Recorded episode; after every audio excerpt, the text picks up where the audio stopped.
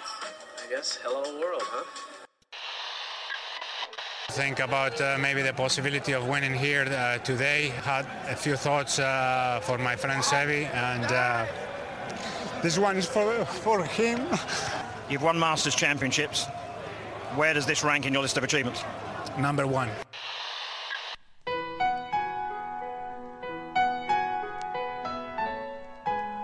Bienvenidos a Augusta National y a una nueva edición del Masters y a una nueva edición de Golf Sapiens.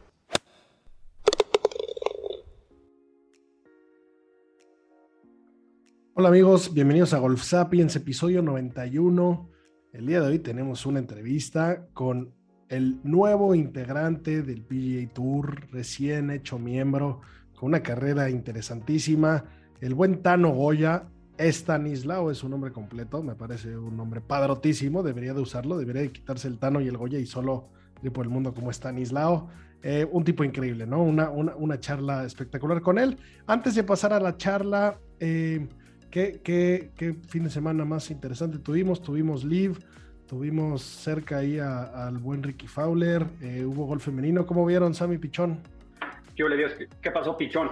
Oye, pues lo, lo que me queda de, del Soso Championship es que se le ve luz, ¿no? Yo creo que después del túnel a Ricky Fowler está volviendo a ver la luz y qué bueno, tanto por él como por el golf, que empiece a estar ahí nuevamente. Pues al final no ganó, pero quedó a nada. Creo que tuvo un torneo bastante consistente. La peor ronda le hizo un último día, que eso acaba afectando.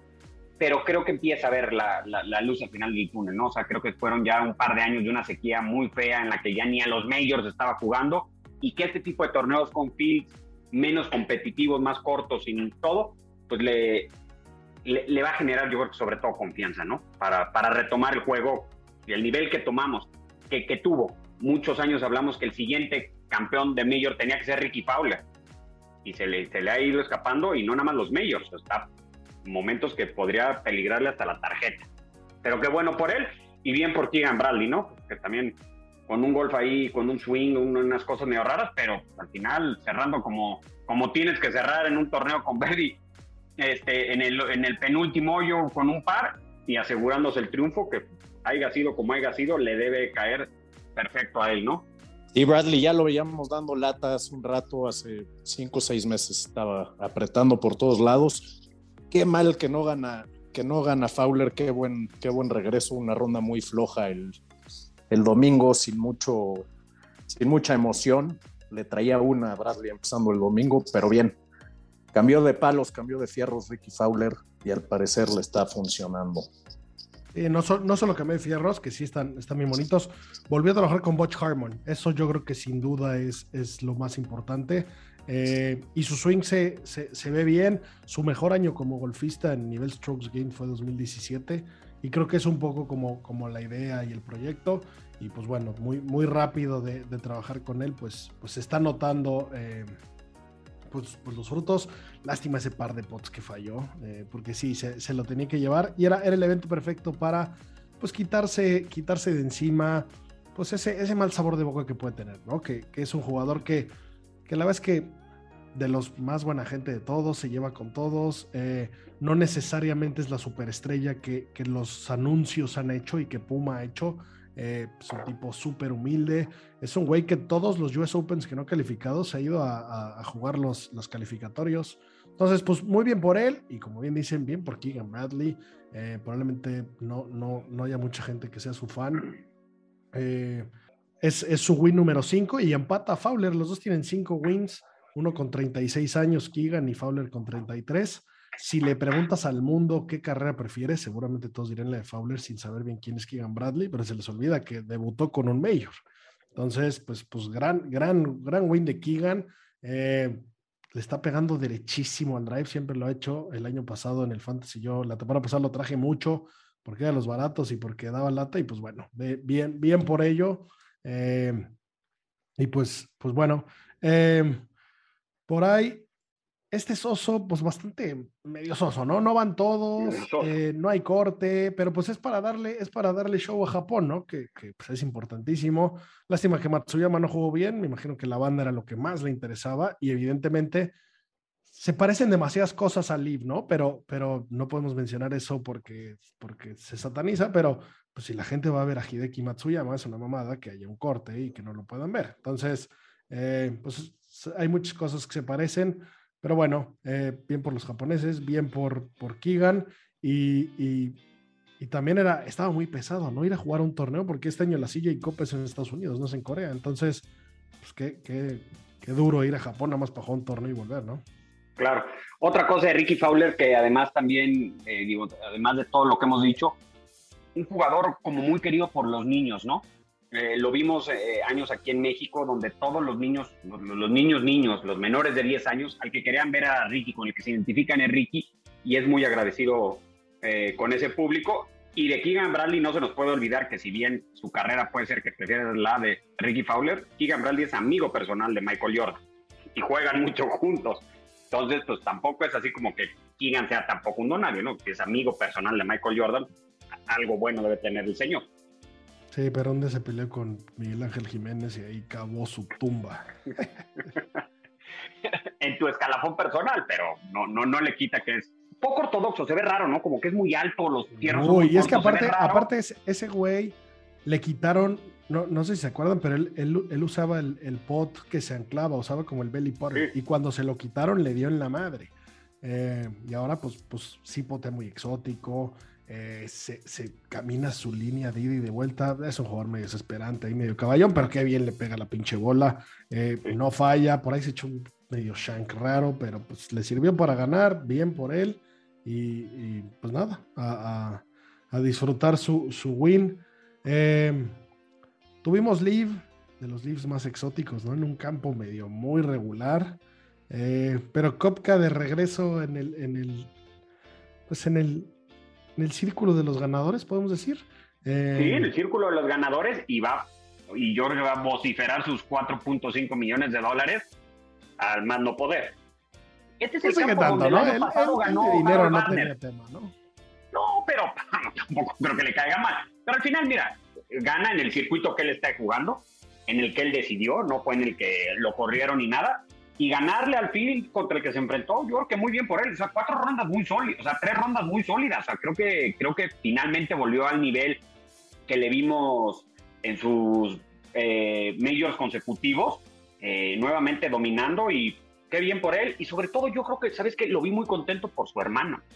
Que se lo por llevó, él. obviamente. O sea, no, no, no sé si necesariamente está en el mismo nivel, probablemente yo creo que no ni cerca, pero yo creo que este güey pensó más de una vez que ya no iba a volver a jugar golf. O sea, ha batallado mucho con lesiones, eh, ahora la rodilla lo traía jodido, y el hecho de ganarle pues, a DJ y a Cam Smith y a un par que están por ahí y, y salir encima, independientemente de que definitivamente no creo que, que su, su super trofeo vaya a acercarse a la vitrina donde tiene sus cuatro majors, eh, pues sí se vio esa, esa paz interna de decir, uff, le pega la bola, puedo volver a jugar, cosa importante también volvió, volvió a trabajar con Claude Harmon, el hijo de Butch, y sigue con Pete Cowan. Eh, pues, pues esos, esos, digo, de entrada, esos, esa familia Harmon, pues cómo ayuda a jugadores y, y, y, hacer movimientos y hacer la tarea siempre, siempre trae los, los resultados, ¿no? Así es. Digo, le ganó la final a Peter Uline, se forma desempate, que el buen, el buen Peter, que la verdad es que nos cae bien, siempre, siempre mencionamos su papá era el, el CEO de, de Tiles, bueno, de Acushnet, y fueron de los, de los inventores de TPI y él fue de los primeros.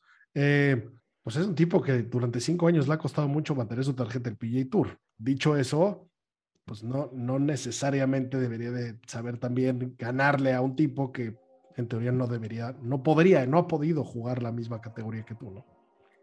Me dio gusto ver a, ver a Kepka regresar. Vimos ahí una, una entrevista completamente diferente a lo, que, a lo que yo pensaba de él ya se le ve sensible diciendo estuve a punto de retirarme del golf, prácticamente se le salían, se le salían las lágrimas y padre ver cómo, cómo les, cómo sí, de verdad les causa, les causa emoción a los jugadores ganar donde estén jugando. Ahorita el tema, el tema de Liv muy, muy mediático, el field bueno, tenía a Niemann este, encima, tenía a Uline encima, a Sergio García, a Matthew Wolf, no, no, es, no es cualquier cosa. Y me gusta, me gusta que haya regresado Kepka. Estoy de acuerdo, es, es bonito verlo jugar bien. Eh, y pues bueno, digas lo que digas, el día, el primer de tirón 62, eso, eso es solidísimo. Eh, pues veamos, veamos hacia dónde va Liv. Eh, independientemente de lo que opine la gente, lo que opine el mundo, ya está por terminar, nada más nos falta el, como cierre de, esta primera liga, de esta primera edición que va a ser en, Doral, en Miami. Pero para ser básicamente una startup con su MVP, pues hicieron una chamba espectacular, ¿no? Pasaron torneos, hubo premios, entendimos un poco hacia dónde van los equipos, veamos en qué se convierte ese asunto, veamos hacia dónde, hacia dónde mutan los equipos y lo que sea. Pero bueno, yo creo que en general, eh, como, como un producto aparte y como un producto innovador, pues yo creo que, yo creo que va, va, bien, a ver si sí consiguen, a ver a qué muta, ¿no? Porque esos, esos puntos del ranking mundial, pues claramente están siendo el tema más importante, entonces a ver, a ver en qué se convierten y, y a ver cuál es el producto que presentan el siguiente año, ¿no? Después de esta prueba y de este como, como ruido veloz, hecho, hecho medio rápido. La queja, una queja muy grande que tengo contra Liv es que es un pedo ver los scores, ¿no? Eh, no, no, tienen una app donde puedas ver bien. Eh, cuál, cuál es el score, cuál es el score del día, cómo van los equipos, como que esa parte sí está medio pinche, ¿no? Ahí les falta un poco mejorarlo, ¿no? Sí, la experiencia para nosotros todavía nos queda un poquito a deber, pero a mí, a mí lo que no me gusta de la página es eso, precisamente, que te metes y te sale el leaderboard y luego tiene la opción de equipo. Ponme mejor la opción a mi gusto, que en una columna venga el individual y por el otro el equipo y lo puedas ir viendo, ¿no? al mismo tiempo, porque luego ya no sabes a quién de tu equipo le tienes que echar la culpa porque no lo encuentras, así. y, no necesariamente sabes en qué hoyo van, eh, por qué hoyo salieron, eh, falta mucha información ahí, qué tiraron la ronda, si la ronda sigue jugándose o no. Esta, esta semana específico, que era un horario exótico, eh, pues hubo un momento que yo no sabía ni qué estaba pasando, nada más veía números ahí, no sabía qué tan actualizado estaba, ¿no? Creo que eso sí está chafa, pero bueno, seguramente está en el, en el roadmap y, será de lo primero que, que, atenderán el siguiente año. Así es. Y bueno, no, no podemos no mencionar el win del buen Fred Couples, qué hermoso swing y qué hermosa ronda el último día, un 60 se fue a tirar. Eh, tiene 63 años, rompió su edad. Eso, eso es un reto importante. Pónganlo en su, en su lista de pendientes, señores. Casi seguro no lo van a conseguir. Pues este señor se tiró un 60 tirando 63. 12 verdis, hermoso. No sé si pudieron verlo. Qué rico. Yo vi el resumen de esa ronda. De entrada es hermoso ver sus swings y qué manera de meter todas y de pegarle todas a la flaca. Sí, no, es una delicia. Sobre todo los tiros largos con ese, ese swing como tan pausado, tan, no sé, rítmico, es una delicia y que además no pareciera, pero pues no por algo le dicen boom boom, ¿no? Era en su época de los que la tronaba sin que se diera mayor esfuerzo. Hay un video por ahí de la práctica que están él, Ernie y BJ y cuál te gusta más y está difícil saberlo, ¿no? Porque es pura seda los swings de los tres. Seguramente los tres swings más suaves. Sí, sí, Big Easy. Pues sí, bueno, y, pues bueno, nada más shout out a, mi, a mi amor platónico Lexi Thompson, que pudo ganar en el, en el amarraco, eh, esta, como pseudo live que existe, pero que, todos lo vemos bien porque está muy bonito y porque está interesante en la liga y lo que hacen con el gol femenil. Bien por Lexi. Y pues nada, no, no, no queremos hacerlos esperar más. Por favor, disfruten la charla con, con el buen Tano. El día de hoy con nosotros, Tano Goya, recién estrenando su, tarjeta del PGA Tour, recién impresa, todavía ni siquiera, ni siquiera está seca.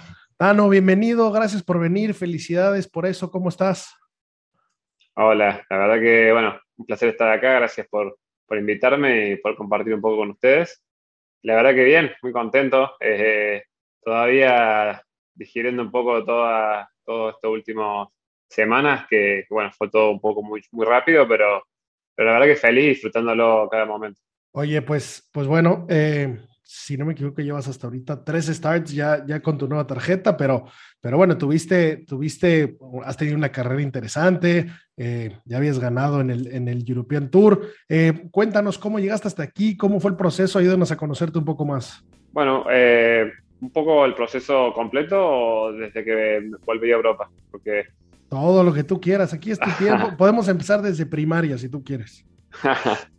no, bueno, eh, cuando me hice profesional empecé jugando un poco eh, la clasificación para el, para el Tour argentino. Ese, unos meses más tarde fue la clasificación para el Tour latino, en ese momento era el Tour de las Américas. Eh, era mi idea empezar un poco, bueno, de a poco y eh, tratando de escalar progresivamente mi carrera. Y, pero bueno, se dio todo un poco rápido, la verdad.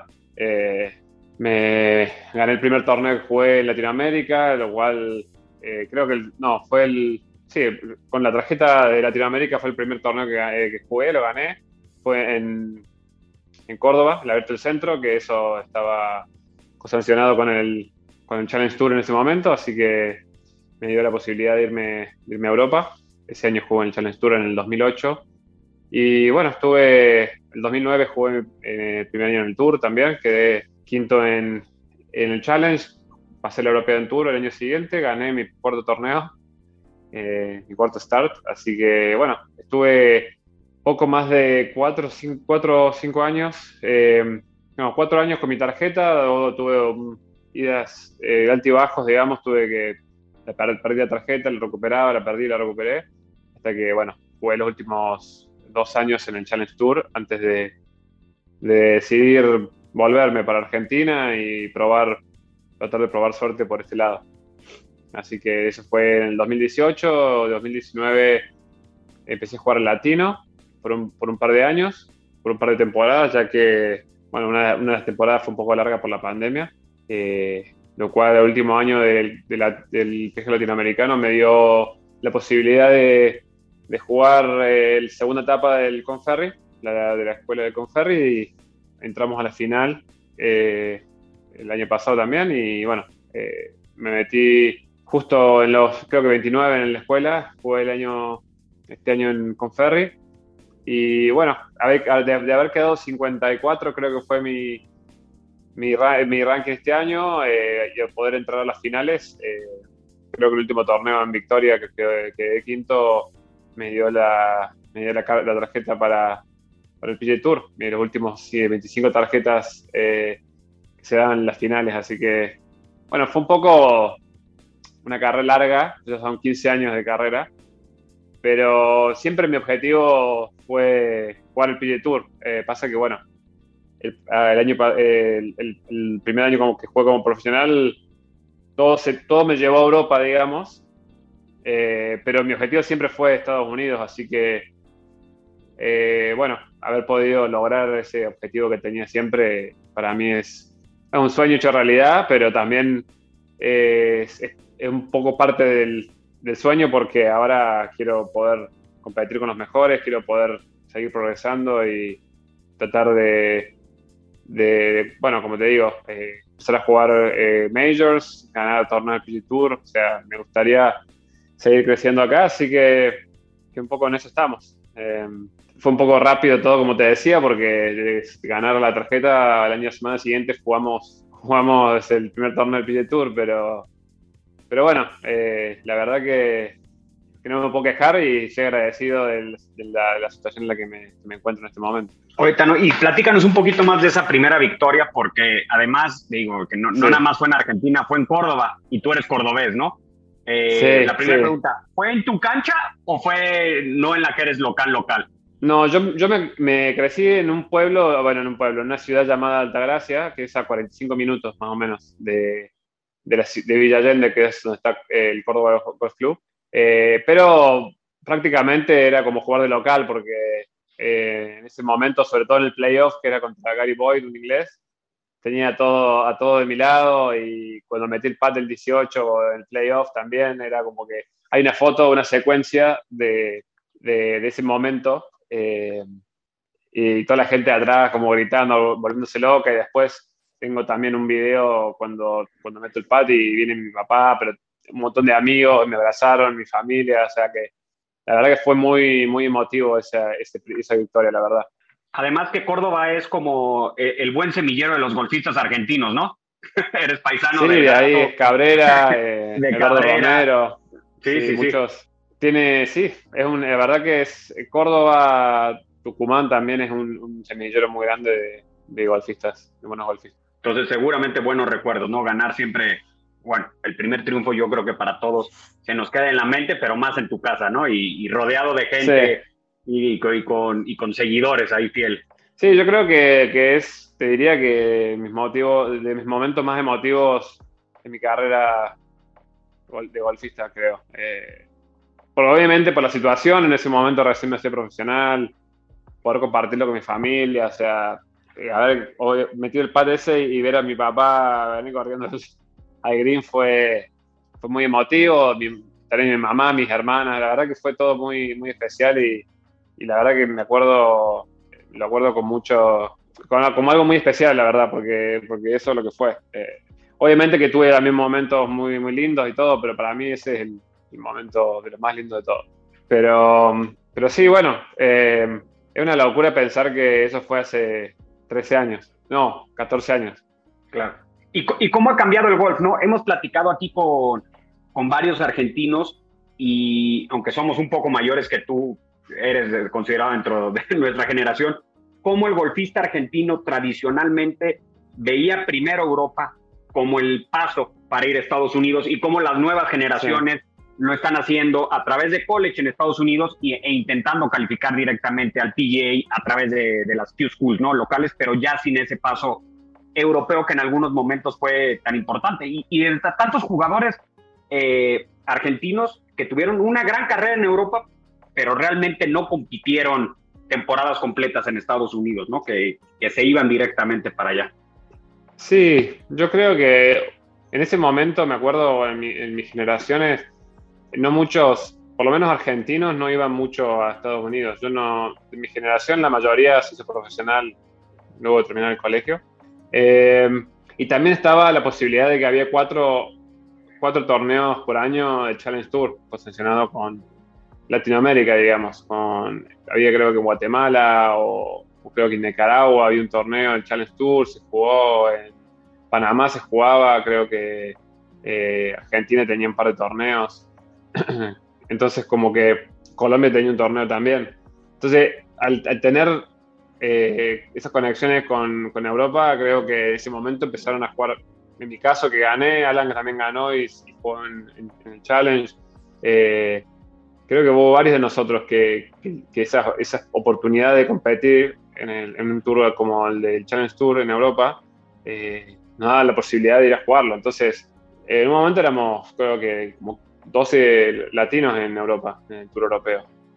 Eh, y eso ya un poco se debía a eso y a que, bueno, eh, de repente yo creo que se empiezan a ver como más jugadores de Argentina, más jugadores latinos, y como que uno lo ve como más posible, ¿entendés? Lo ve como más, no sé, no sé cómo explicarlo, pero pero yo creo que fue un poco por ahí. Después, yo creo que hoy en día las, las, oportunidades que te da el PGA Tour con, con, con las universidades también, eh, creo que muy grande también y por eso, por eso también muchos jugadores ya empezaron a, ver por ese lado la oportunidad de, jugar en college, eh, competir a un más alto nivel. La verdad que hoy en día el college americano tiene, tiene muy alto nivel.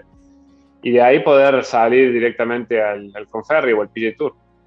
Y ustedes eh, en Argentina también tenían el beneficio que, que, siempre dentro de su Open el ganador tenía una invitación para, para el British Open, ¿no? Para, para el verdadero Open y que eso pues te generaba un incentivo que posiblemente para jugadores de otros países, tal vez para el colombiano ganar el Open de Colombia no era tan importante porque no te daba el acceso al torneo mayor, ¿no? O, o, a, sí. o a poder empezar a competir a un más alto nivel que país latinoamericano, el nivel local amateur pre-profesional no es tan exigente como el nivel amateur del college gringo, ¿no?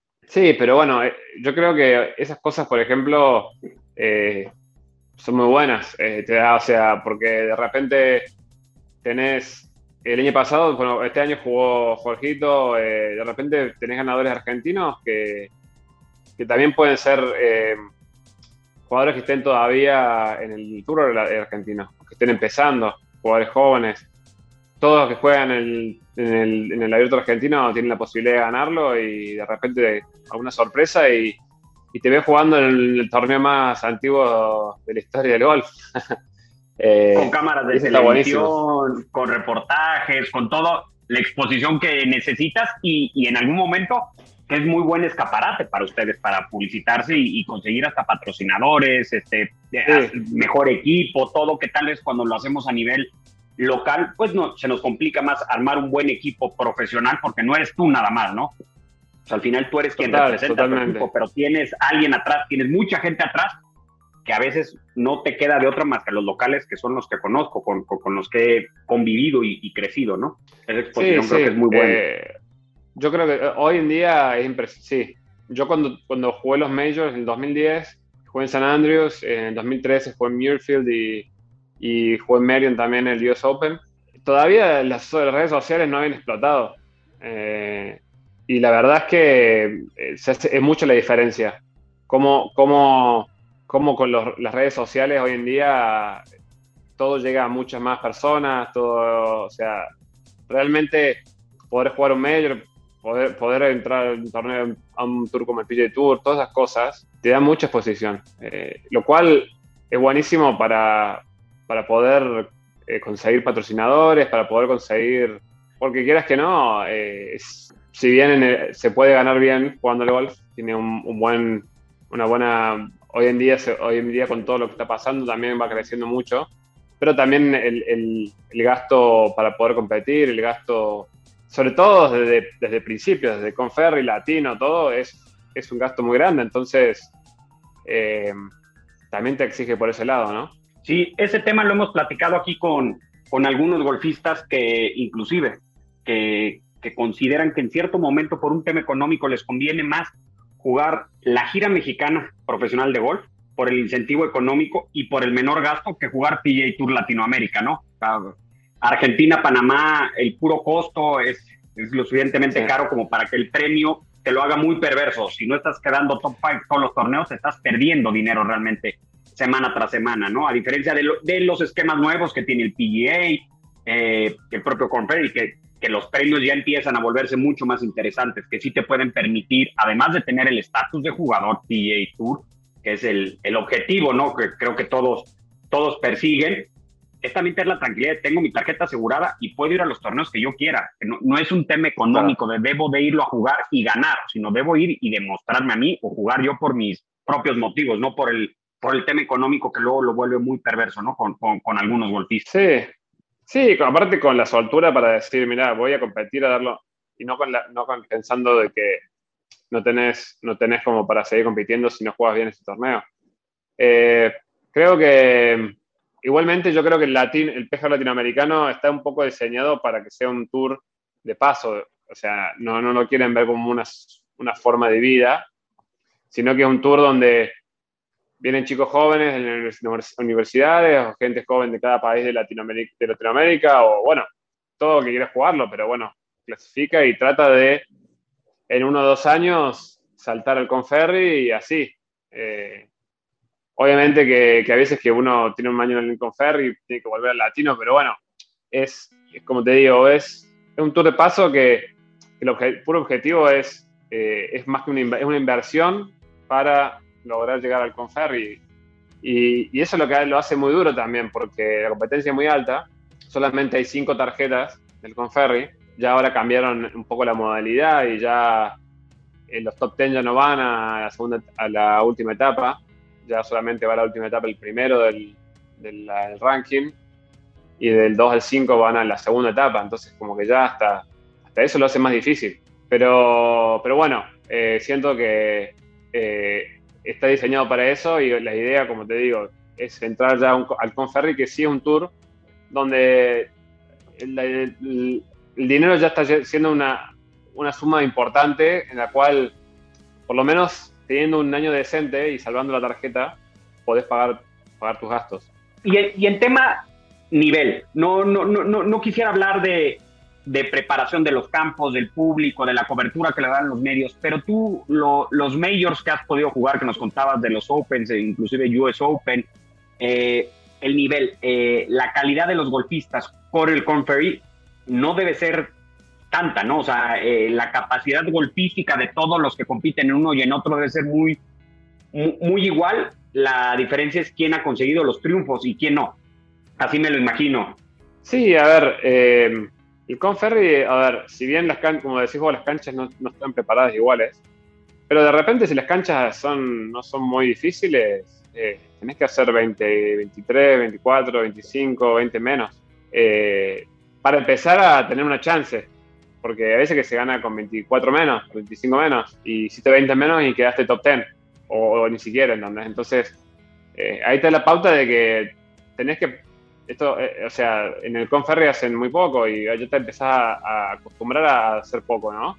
Obviamente que las canchas acá ahora, por lo menos la experiencia que tuve, las, las, canchas que jugué ahora del, del Tour, eh, sí cambia, la verdad que la velocidad en los greens, cambia mucho lo que es eh, la firmeza de los greens también, y un poco más penaliza el, el, el, RAF.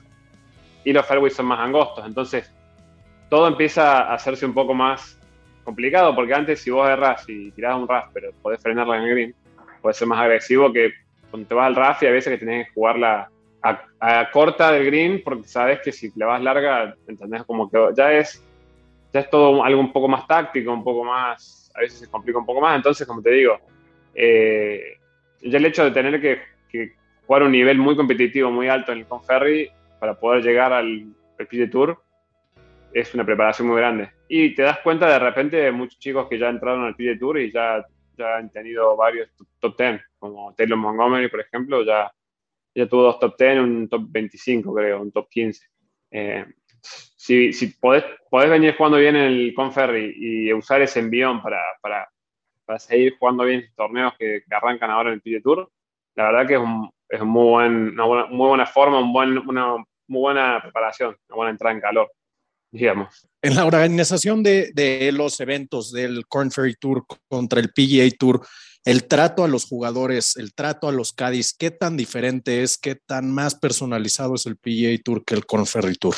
Yo creo que es, es, es, es mucha la diferencia. O sea, te diría que cuando terminamos, cuando todos los que los, los, los, rookies, digamos, que están en el primer año del PGA Tour, eh, tuvimos que hacer una, dos días de, como, como de iniciación al PJ Tour, donde un poco te explican todo, cómo, cómo se maneja el PJ Tour y todo lo, lo que es los beneficios que tienen los jugadores, todo lo que, un poco lo que, lo que es el PJ Tour como, como empresa, ¿no? Digamos. Eh, y lo que vos form, formás aparte, aparte, hacer parte de esa, del, del, top de esa empresa, porque obviamente cuando estás en el Conferry eh, ya tenés beneficios y ya tenés muchas cosas que, están muy buenas, pero obviamente el PJ Tour ya, es otro nivel. Eh, el players, los Player Lounge son mejor calidad de comida, eh, inclusive vas a la cocina, le pedís lo que, lo que quieras comer, si es algo especial o si no puedes comer lo que sea, te lo hacen, te lo preparan.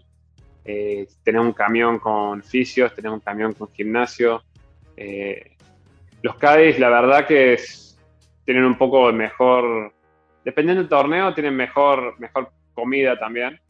Eh, los lockers, por ejemplo, son obviamente mucho mejores, como que todo sube de calidad, todo un poco más, más accesible, todo un poco más, más eh, a la mano del jugador, digamos, ¿no?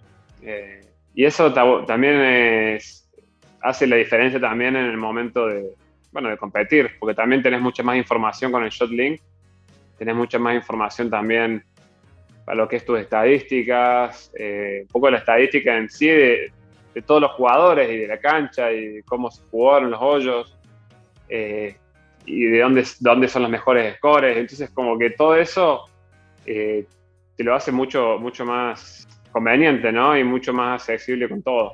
Pero bueno, también está bueno pasar por el otro, ¿no? Por, por, por, por ahí un poco, eh, un poco más más escaso en esas cosas. Igualmente tenés bastante, bastantes cosas a, a tu disposición. Eh, pero yo creo que lo suficiente como para cuando llegas al PGA Tour notas mucho la diferencia. Oye, de esa, de esa, de ese pequeño curso o bienvenida que te dieron el PGA Tour, ¿qué fueron de las cosas que, que, que, más te llamaron la atención? Cosas que no sabías, cosas que, que te emocionaron. No, no, bueno, un poco hablan, se habla de, de, de todo te, hacen un poco, te hablan de, todo lo que es el, negocio de las apuestas y todo lo que, lo que no lo que no podés, no, no podés hacer, las cosas que tenés que tener cuidado. tenés un equipo de, de, redes sociales a tu disposición, si necesitas hacer contenido. Entonces, como que para levantar tu perfil también está buenísimo. O sea, yo creo que, que hoy en día, como hablábamos, con, todo el tema de la exposición en las redes sociales y esa parte de, publicitaria, digamos, llamarla del, del deportista, eh, que es mucho más grande hoy en día, eh, el hecho de tener un, poder hacer contenido en todos los torneos del PG Tour, tener un equipo que digas, che, podés ayudarme con esto, te hacen un video, quiero que me hagas esto, así, así. Entonces, de repente empezás a crecer tu imagen, empezás a crecer tus cuentas de redes sociales, podés tener mejores patrocinantes, o sea, como que eh, te explican un poco todo cómo, cómo, cómo es el PG Tour, digamos, de, de qué se trata, de, de, todas las cosas que, todos tus servicios que puedes tener, todos los, eh, tenés, no sé, tu, tu, plan de retiro en el futuro, cómo sería, o sea, te dan las pautas que tenés que lograr para poder formar parte de tener un plan de retiros, es como que un poco de todo y también poder conocer un poco la, las personas que van a estar trabajando en los torneos, que vas a ver, con quién tenés que comunicarte por cualquier situación que tengas o cualquier cosa que necesites. Eh, un poco lo que, lo que te vas a esperar de, del calendario y, y, los torneos que vas a entrar y no entrar, y, y el re-ranking te explican. O sea, es, son dos días porque tampoco es que quieran, te quieren encerrar un día, ocho horas en un lugar, ¿viste? Porque la idea también es hacer un poco, un poco más relajado. Eh, eh, también te conoces con, con jugadores, te, tener un poco más de relación con otros jugadores. Eh, de repente creo que sí, un, una hora creo que estuvimos con, con, Ryan Palmer y con Kevin, eh, ¿cómo es? Eh, Kevin Streetman. Ellos vinieron y un poco, nada, sentaron, a, compartimos un poco, compartieron un poco sus experiencias. Son ya, que están hace como 15, 20 años en el tour. Entonces, un poco, poco de todo. O sea, tuvo, tuvo bastante bueno. Tomamos un poco de vino eh, porque se hizo en Napa, entonces fuimos a, a, una, a una vinería, eh, ¿cómo se llama? Una, una ¿cómo se llama? Un, viñedo y, y, hicimos una linda cena y tomamos mucho, tomamos vino, bastante. Así que es poco, poco de todo, estuvo bueno.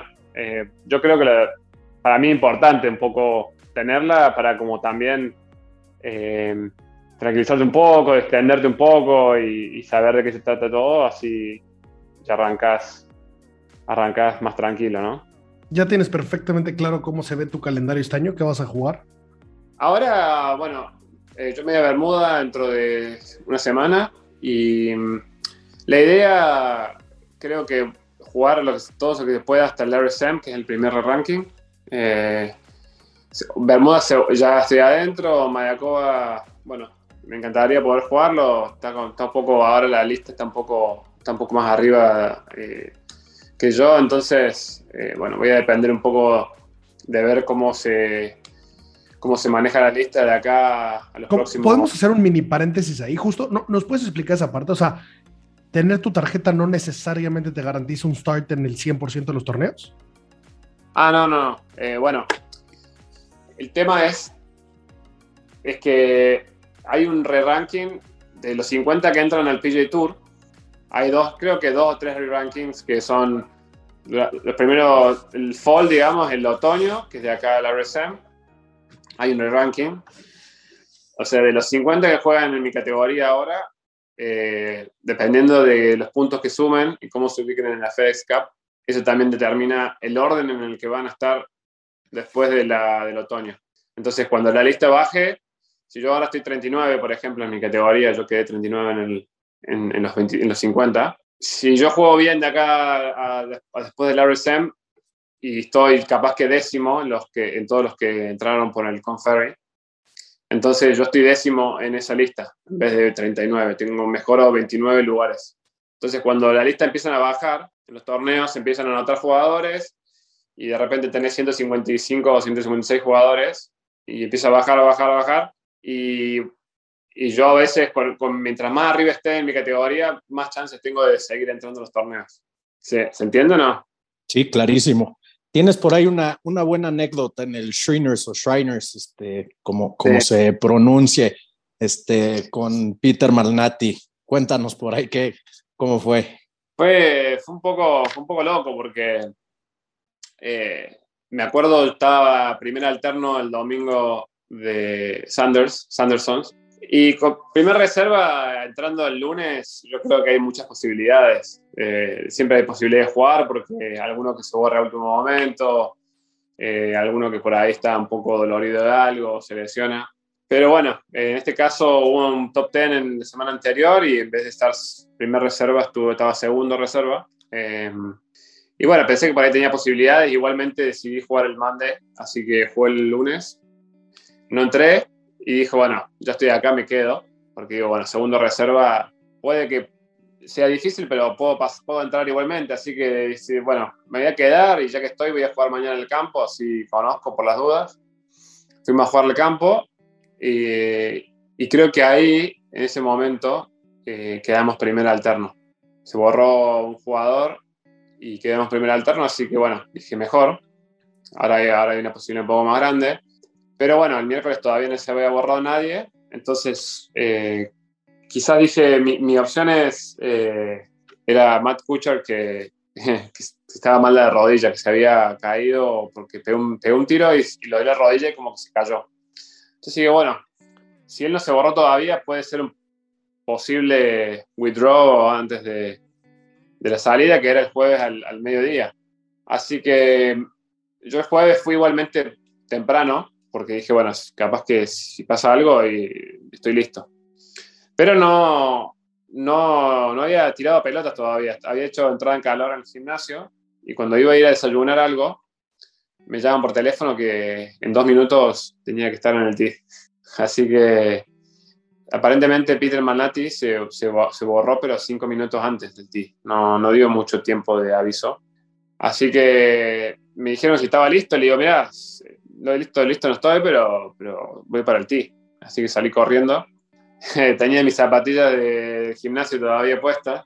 Por suerte mi caddy estaba atento y Facu estaba atento, así que ya estaba corriendo para el tee también él. Eh, y básicamente llegué, me presenté con, con, Austin Cook y Zach Blair y al minuto me, me, ajusté los cordones de las zapatillas y, y le pegué. sin swing, sin nada. No desayuné no nada. mal, ¿no? 68 ¿Eh? tiraste ese día. Tiré tres menos, sí. Jugué, aparte había hecho tres menos de los primeros nueve, había, había jugado, venía jugando bien. Eh, no, fue, fue un buen día.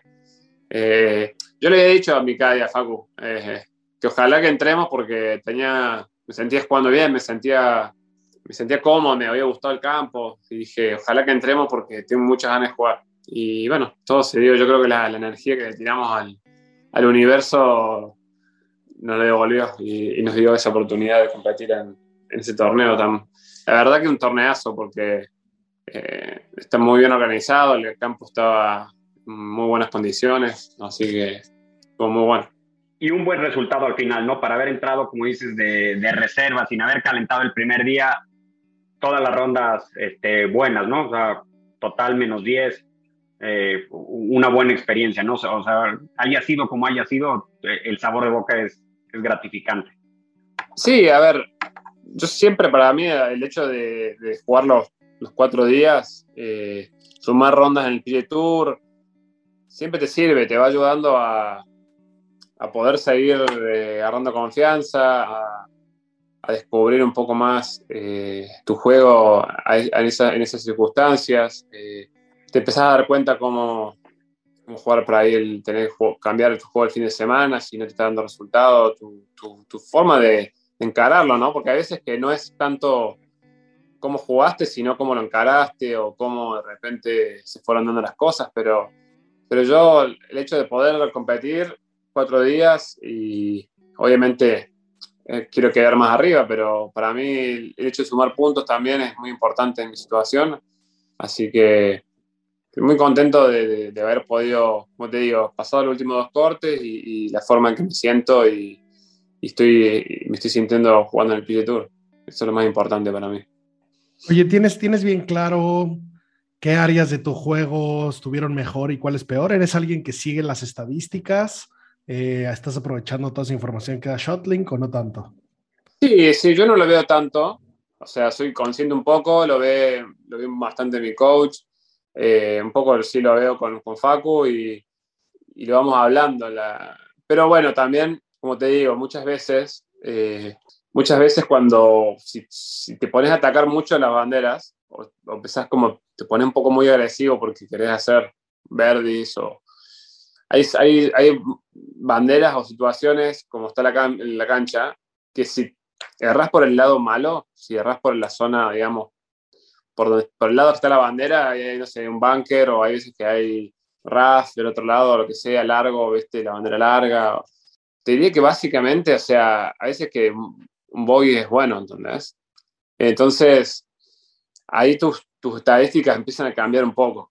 A mí, a mí cuando, cuando empecé a verla de un poco más de, de, ser un poco más paciente y de darme cuenta de que a veces que dándome la oportunidad simplemente para verde, agarrando el green y dando estar por el lado siempre bueno, eh, me empecé a mejorar mis estadísticas de tiros a green y, y darme oportunidades, porque si te das oportunidad para, para hacer verde, eh, yo la verdad que cuando empecé a agarrar confianza con el pad y con buenos greens como están ahora en el Tour, la verdad que eh, me doy mucha oportunidad y empiezo a hacer más verdes. Creo que ahí en Vegas hice muchos verdes, pero bueno, también así hice bastantes boys.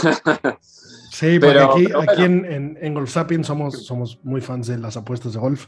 Eh, tenemos muchos, jugamos un fantasy, lo que sea, y nos metemos mucho a detalle. En específico, vemos unos más, más atascados en el tema. Y entonces, sí, justo, justo, no, no sé si sea un tema de que ha sido demasiado conservador o que no necesariamente le has pegado también a los fierros como acostumbras, pero sí es en los últimos tres torneos donde más strokes gained has, perdido eh, y en específico en el Shiners, donde, donde más ganaste fue eh, del T, of the T, ganaste 1.2 y en el pot también ganaste casi un stroke, ¿no? Entonces puede, puede venir por ahí. Eh, interesante que, qué hacen con esa información, ¿no? Siempre, siempre me había llamado la atención.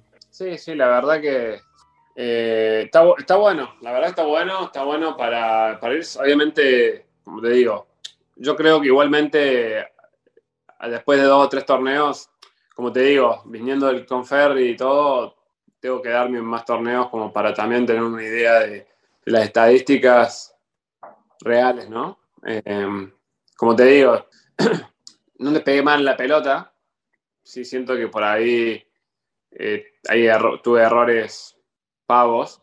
Y también eh, yo en el hoyo, en Shiners, en el hoyo, el 16 del tercer día, le, le tiré el agua de 80 yardas.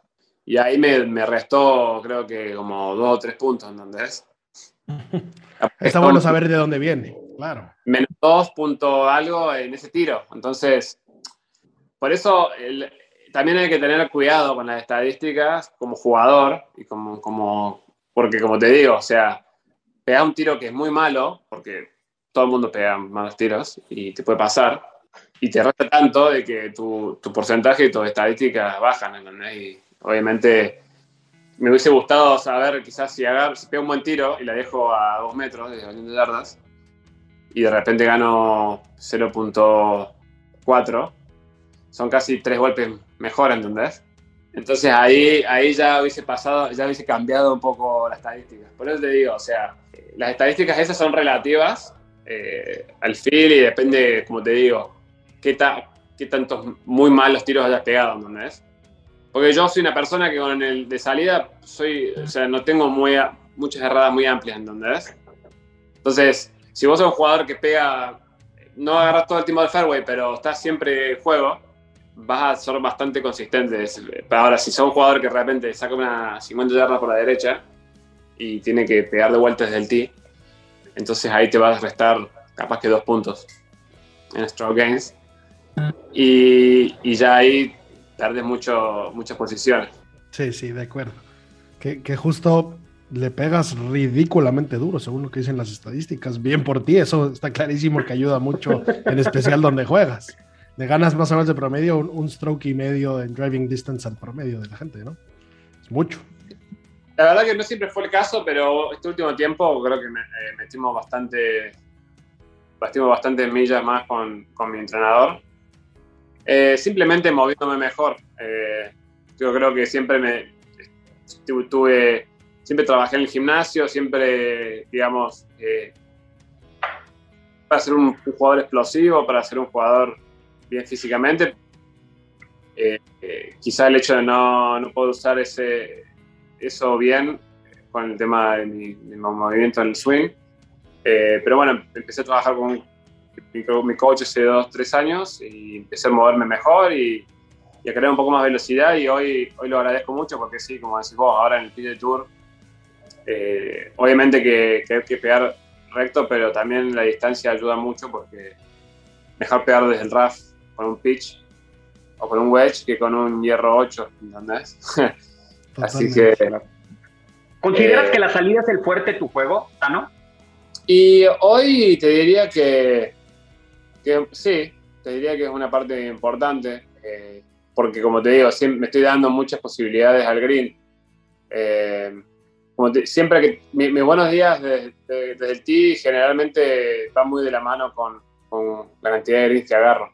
Eh, si, si, si, tengo un día, si tengo días consistentes desde el tee o, o, prolijo, eh, intento agarrar muchos muchos greens y eso eso, eso como te digo, me, me, quizás no tuve muy bien arriba de green en el Conferry este año y no, como te digo, no pude hacer vueltas muy, muy bajas, pero sí tuve mucha consistencia y muchos top 25 o muchos cortes pasados porque, como te digo, eh, tenía vueltas de agarrar muchos greens. ¿Y, ¿Y, qué parte de tu juego consideras que es la, la menos fina? Y en este momento, eh, donde me donde siento que tengo que mejorar un poco y me poner más fino es en el juego corto. Ok. Y a diferencia del juego largo, que es tu fuerte, ¿practicas mucho más el corto o lo practicas o lo entrenas por igual? Ahora estoy tratando de pasar más tiempo eh, en el juego corto.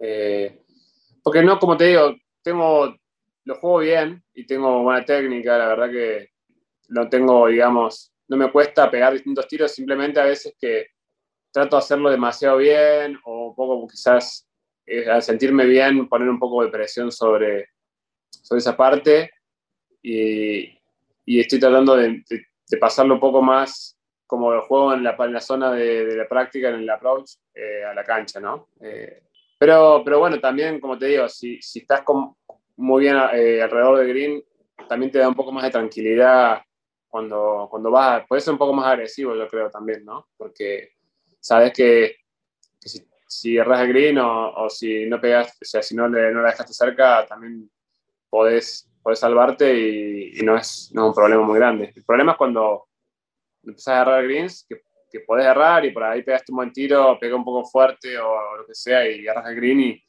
si no te puedes salvar, bogey y eso es lo que te, lo que te tira para atrás, ¿no?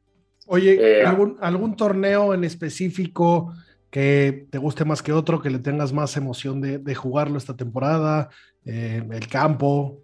Mira, eh, la verdad que obviamente no, no, estoy adentro y no sé si voy a jugar este año, pero el Memorial me encantaría jugar. Eh, siento que con todos los que hablo y siempre que la veo y siempre siento que es una, un campo, es un campazo, me encantaría jugarlo. Eh, quiero ir a, me gustaría ir al torneo que se juega en, en Lake Tahoe, porque es como uno de los lugares que quiero conocer. Eh, bueno, obviamente, ni hablemos del Masters y, bueno, hizo torneo, porque como te digo, es, es un Major y eso todavía, eh, bueno, tengo que ganar directamente, básicamente, para poder clasificarme. Pero, pero Riviera también es otro torneo que me, me encantaría jugar, es por el campo y el, lugar. Eh, tengo muchas ganas de conocer Torrey Pines, así que ese, ese puede que, te diría que casi seguro que lo juego. Así que, Farmers es en enero, ¿no? Más o menos. Sí. sí, si bien me dicen que la fecha no es la mejor porque es frío y la cancha se hace larguísima y todo, si fijan. Es larguísima, no es que se haga. es larguísima. O sea, nació siendo larga. Pero, pero bueno, este, es, es pero es esto fuerte, problema para los demás. golf jugando un torneo del PGA Tour. Exacto. Oh, claro. Después volvés, después volvés a la cancha y decís, ah, era re fácil, es re fácil esta cancha comparado con la jugábamos. No, otro, no, otro... claro, y sin, y sin, la presión del torneo. Cuando tú vas con tus amigos, todo lo juegas muy sencillo. Sí, sí, sí va, son mucho más agresivos y sí, tu estrategia cambia un poco, me parece. Pero, pero también el estado del campo, e, ese campo me imagino al ser medio que es público, entonces debe ser un campo que durante el año debe estar explotado de personas y, y no debe ser el mejor estado durante el año, me parece. Pero Para, para nosotros los mortales sí, porque nunca hemos jugado en una cancha de PGA. Para nosotros los mortales vamos, pagamos felices, aunque sea público, y nos parece espectacular. Pero es, Pero bueno. es largo, ¿eh? es complicado. Sí, yo juego acá, el- yo juego acá en, en TPC Sogras y también es un torneo que me encantaría jugar y la cancha es un campazo y durante la mayoría del año está impecable. ¿Tú crees que el. Players es Major? Y la verdad, se siente como uno, la cantidad de gente y, y sobre todo la gente acá en Florida que ama el golf. O sea, vas a, me dijo Facu que hizo de, hizo de Cadia a Martín Contín el año pasado en el Honda Classic. Y hoy en día el Honda Classic quizás no es el torneo que, que más, más jugadores, los mejores jugadores juegan, quizás como comparado con otros, con otros años, pero dice que la cantidad de gente que va a haber es impresionante. En Florida, Ese Florida Swing se van muchos pelotas al agua en ese Honda, es de los dificilitos. todas las, todas las semanas, porque Florida es eso. Florida es, es un pantano que le fueron ganando el territorio, pero las canchas de golf son todas llenas de agua por todos lados. Oye, vamos a Oye, jugar un, un pequeño, un pequeño, un pequeño ¿qué prefieres? Pero es el ¿Prefieres ganar? que nos confiesa, ¿no? Que, que, que, o sea, creo que es el primer entrevistado que hemos tenido aquí en Golf Sapiens que nos dice que sí, que el Players es un mayor. Sí, es que se pa- para mí sin duda el. Players es un mayor, no me O sea, cabe el- duda el que es un feel para nosotros es, es de mayor. El más Yo- completo. tiene No todo. sé qué, qué otro, qué, otro, qué, otro, qué otro torneo tiene mejor fin. Que en- Ninguno. Ni ni el Masters. No, no, el Masters No. tiene el peor de todos. únicamente invitación, o sea, tenés que, tenés que tenés que estar clasificado como ganador, como top, o sea, en mi categoría no juega nadie, o sea, no juega ni siquiera el Confer, solamente que el ganador del, del Confer y del, del agarrón de mérito, pero después, de ahí para arriba, todos los jugadores son top 50 del mundo, eh, deben jugar casi todos. Y, y yo creo que, como lo das, siempre que escuchas a los jugadores, es como que el torneo que quieren ganar también, a, a pesar de, o sea, más allá de los majors, ¿no? Y aparte ese final que tiene, ese final, Ese Con los 17 y 18 ha, ha- ha de hacer temblar, y más en domingo. totalmente. Eh, yo fui a verlo, eh, vivo acá y estos últimos dos años tuve, fui en varios, varios días. Y el ambiente que hay, la cantidad de gente que hay, es impresionante. Oye, ahora vamos a hacer un, un, un ¿qué prefieres veloz? ¿Prefieres Vale. ganar eh, dos torneos regulares o un Players? Un players. ¿Tres normales o un Players? Un players. Ah, qué bien, ok. Eh, por lo que dijiste hace rato, te, te gusta el Masters. ¿Qué prefieres? ¿Dos PGA Championships o un Masters? a un Masters. ¿Un British o dos PGA Championships? Un British. ¿Tres PGA Championships o un Masters? Un Masters. Órale, qué bien, me gusta, me gusta. Me encantaría verte de verde, porque sí, de acuerdo, todo, todo tiene su valor. Eh, estabas en una mesa importante, ¿eh? tres majors los, los tienen pocos, pero ponerse, ponerse ese, ese saco verde eh, Sí. debe ser Masters. diferente. No sé por qué, pero. A ver, yo, yo creciendo, y te diría que el Masters es el número uno, eh, el Open es el número dos, el US Open es el número tres, y para mí el PGA Championship. Me gusta más el, el Sobras que el PGA Championship, te digo. Estoy de acuerdo. De- debería debería de, de- de tener más peso, pero bueno, eh, así son las reglas actuales. Pero bueno, todo está en constante movimiento. Por supuesto. Oye, Eh, eh, tenemos que encontrarte un, un apodo de algún animal, porque hay muchos golfistas argentinos, el pato, el gato, eh, grillo. Necesitamos ponerte ahí un, un animal y... y- y- Grillo, eh, eh, eh, su apellido. Bueno, pero pues, pues coincidió. Se le conoce como grillo comúnmente. Exactamente. Oye, el ¿cómo, qué, qué tanta el influencia tuvieron, tuvieron en especial eh, el gato y el pato cuando, cuando eras pequeño? ¿Quién era tu ídolo? ¿Qué, qué, ¿Quiénes eran estos personajes en Argentina? Eran, me imagino que ni cerca que un futbolista, pero, pero eh, la gente los, los admiraba mucho o solo los, los golfistas. No, no, eh, son, fueron, la verdad que, eh, unos personajes muy, muy importantes en, en, mi crecimiento, obviamente, ir a jugar torneos, ir a ver el abierto del centro, ir a, y verlo, verlo pegar al pato era impresionante. De repente llegabas al, club porque iba a jugar a veces a, a Villa Allende con mis amigos o una vuelta con mi papá y de repente estaba el pato tirando pelotas ahí y, te podías quedar todo el día mirándolo. Pues realmente te pegaba impresionante. O sea, en su mejor, o sea, en su prime, o cuando de repente te, llegaba, llegaba a jugar y hacía, no sé, 60 en Villallende para ganar el abierto del centro. Eh, la verdad, y, el, gato también, o sea, quizás yo no lo vi tanto en Europa, eh, y, cuando no lo vi tanto en su carrera, digamos, en, su prime de su carrera, pero sí he compartido con él y la verdad que siempre impresionante, siempre estaba de buen humor, siempre estaba chistes. El gato contaba todo el día chistes, todo el tiempo. Em, y la verdad que en ese sentido creo que nos influenció mucho a todos los, por lo menos hasta jugadores de mi camada, eh, nos influenció mucho creo que el, el, pato, el gato, el hecho de que el Pato haya ganado Majors y, porque fue todo muy loco. Me acuerdo que en esa época el gato, el Pato ganó Majors, después el Piu casi gana el Open eh, en, Carnoustie. Eh, después jugó bien también en un WGC, en Akron, Ohio. O sea, fue como que de repente toda esa energía se va, se va compartiendo y, te, te motiva, ¿no? Te motiva. Eh, y poder jugar con el pato a veces en, en Villa Allende, como te digo, en el torneo allá en, Argentina, estaba buenísimo. Me aprendías un montón, la verdad. ¿Era tu ídolo de niño? Y yo me creí, yo, para mí, o sea, mi ídolo, yo me crecí con Tiger. Yo crecí con Tiger. Para mí, Tiger era lo más. Sí, sí, de acuerdo. 34 años tienes, ¿no? 34, sí.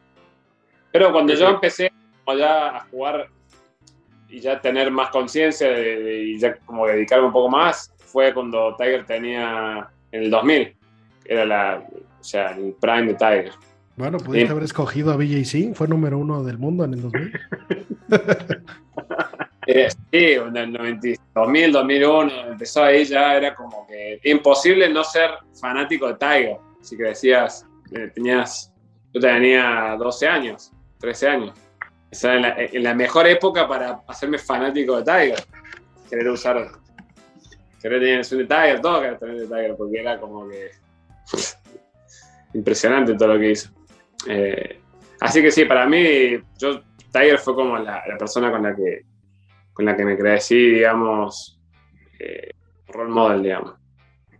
Oye, vas, vas a ganar el Masters y por algún motivo de clima el domingo salen en foursomes, van tú, me imagino que Tiger.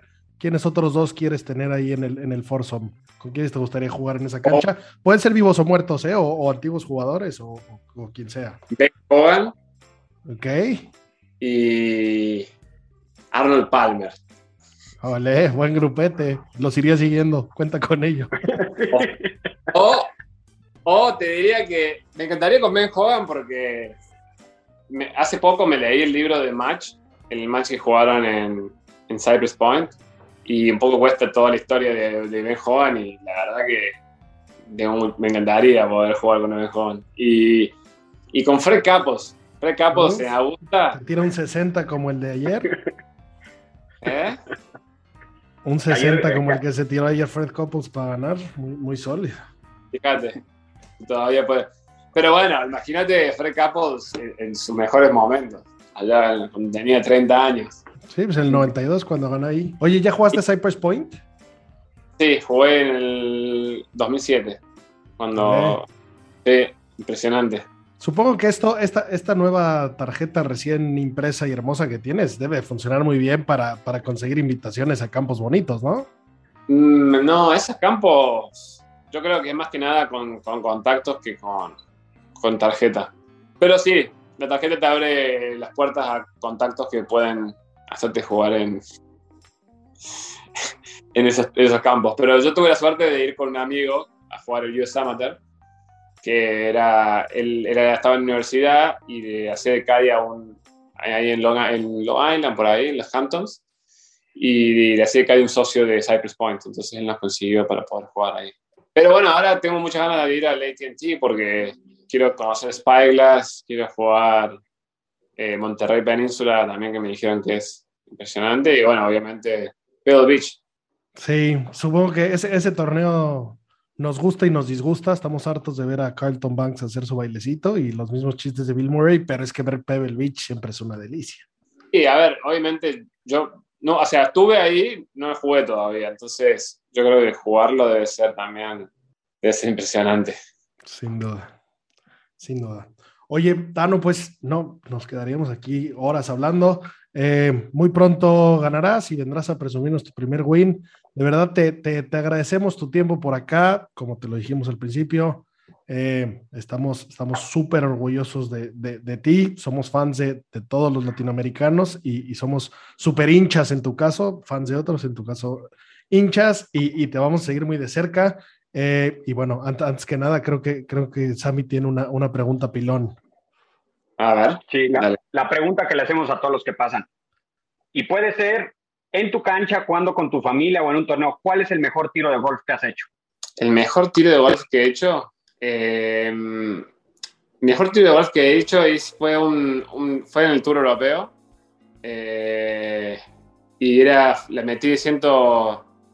Encima no estaba ni en el fairway, estaba como en una, en una posición medio incómoda, en un talud de bunker. De 150 y. 147 yardas, creo. Para, para pasar el corte en, en, en Bahrein en el 2011. Me acuerdo perfecto, porque Pepa Campra era mi caddy en ese momento. Y ahí hemos tenido, tenido una situación con, una pelota que, no sé, tuve, tuve juego pelota equivocada. Bueno, cuestión que tuve como cuatro golpes de penalidad. Y, y metí ese, ese, ese tiro para, para, pasar el corte después de cuatro golpes de penalidad. Así que ese me quedó grabado para siempre. ¿Cómo no? ¿Era, el, era, era el, el, el, hoyo 18 de la ronda? Era el, el hoyo 36 y yo venía dos afuera. 47 yardas para pasar el corte. Ah, bueno. Olé, ¿Cómo, cómo se te va a olvidar? No hay hole in one que valga la pena, no hay tiro de recuperación. Ese sí, se te, te, vas a acordar toda la vida. Y encima después jugué bien el fin de semana, quedamos como puesto 15, así, pero fue alucinante. Todo lo que cambia un solo golpe en este deporte, ¿no? Un solo. Un, un, solo, sí, un solo golpe puede hacer cosas maravillosas. ¿no? Qué bueno. Pues muchísimas gracias, Tano. La verdad es que, que un placer platicar contigo. No, muchas gracias a ustedes por darme también este espacio y bueno, un placer. Espero poder compartir otras charlas con ustedes. Seguro que sí.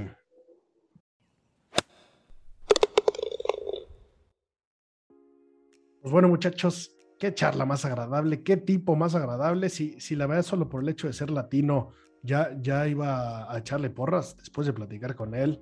Eh, fan absoluto de, del buen Tano, ¿eh? Sin duda. Sí, qué sencillez.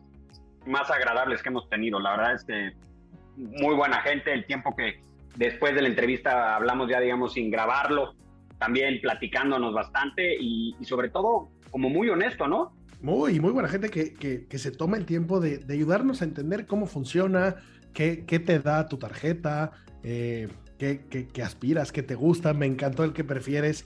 Eh, esa es la gente que se merece vestir de verde. Sobre todas las cosas quieren ir de verde. Qué increíble. Entendible. Debería formar parte de, de Golf Sapiens, el buen Tano. Hablando de, del Players como Mayor, del Masters como número uno. Todos aquí pensamos bastante similar. Sí. Totalmente de acuerdo. Oh. Y qué padre haber crecido jugando tú de niño y, y pudiendo, o de juvenil, empezar a jugar eh, con el máximo exponente del golf argentino de todos los tiempos, ¿no? Claro. Lo que le puedes que... aprender una ronda al pato debe ser muchísimo más valioso que los 100 horas que contrates con, con Butch Harmon.